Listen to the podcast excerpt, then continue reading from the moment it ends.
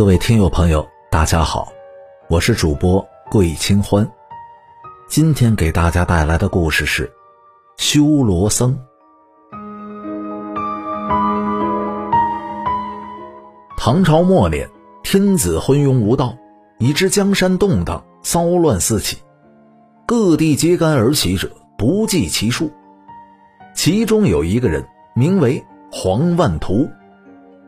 他本为山中的草寇，见天下大乱，便想有一番作为，以伐无道、救苍生为口号，率山中的草寇揭竿起义，渐渐的成了势力，南征北战，所向披靡。然而他虽以拯救黎民为口号，却为人心狠手辣，杀戮成性。每攻下一城，便会率兵大肆的烧杀抢掠。更是时常屠城以杀立威，大军过后，城中是血流成河，鸡犬不留，因此又被人称为“屠百万”。却说这一日，名满天下的华南寺中充满了悲凉的气氛，佛殿门紧闭，门外跪着不少的和尚。一个领头的和尚对着佛殿内说道：“师傅。”城门已破，黄万图的兵马马上就要来了，快随我们走吧。佛殿内传出了一个苍老的声音，叹息着说道：“我老了，到处都是兵荒马乱，我又能去哪里呀？我自幼在此修行，已有六十余载，离不开了。你们快走吧，护好了佛宝。”佛宝在哪里，佛就在哪里，会保佑你们的。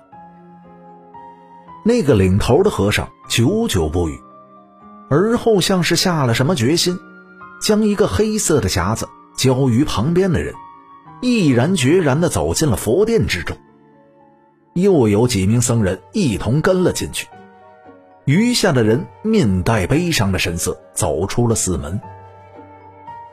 老和尚跪在佛像之前，望着走进来跪在自己后面的几个人，悲切地说道：“留在此处，九死一生，你等又何必要徒丧性命啊？”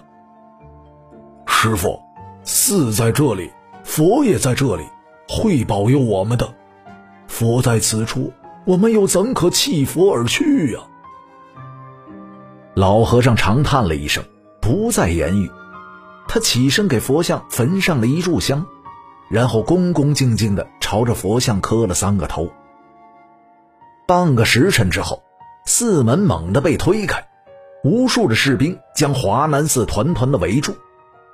一个身披铠甲、脚踏云靴、将军打扮的人走了进来，眉目之间透着阴狠，正是黄万图。听闻此寺天下闻名，皆因寺中有一尊金佛，雕刻精美，法相庄严，逢人拜祭便会发出万道的霞光，不知是真是假呀？阿弥陀佛。老和尚道了一声佛号，继续说道：“出家人不打诳语，此事为真。”那金佛为我佛门的至宝，逢人诚心的拜祭，便会绽放光华，彰显佛迹，告诫世人：世间有佛，莫行恶事。哦，黄万图冷笑道：“大师此言，怕是别有用意吧？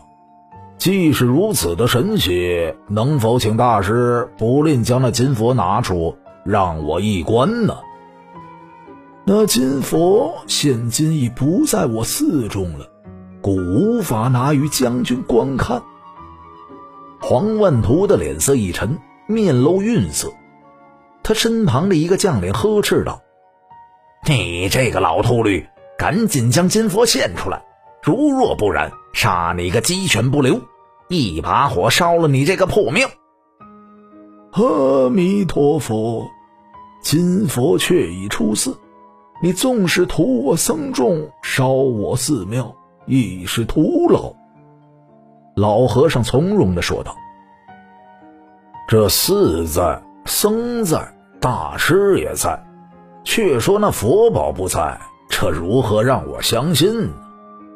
我知道大师不惧生死，但寺中僧众的性命，大师也全然不顾吗？”黄万图面露微笑，却是笑里藏刀。老和尚一怔，而后说道：“恳请将军能够放过寺中的僧众，老衲愿以死以证所言非虚。”师傅，不要！佛殿中的僧人闻言，连连的阻止。我等自入佛殿之时，便将生死置之度外，愿为佛生。愿为佛死，若是师傅待我们而死，我们又岂能苟活？听闻此言，老和尚目中流泪，他望了望佛像，盘膝坐下，口中诵经。众僧人亦随之盘膝诵经。一时之间，佛殿是惊声大作，却是显得极其的悲壮。诸位一心向佛，不惧生死。着实是令在下动容啊！罢了，我便不再为难你等。黄万图话锋一转，又说道：“只是我远道而来，却未得见佛宝，心中的怒气难舒，须得以杀人平愤的。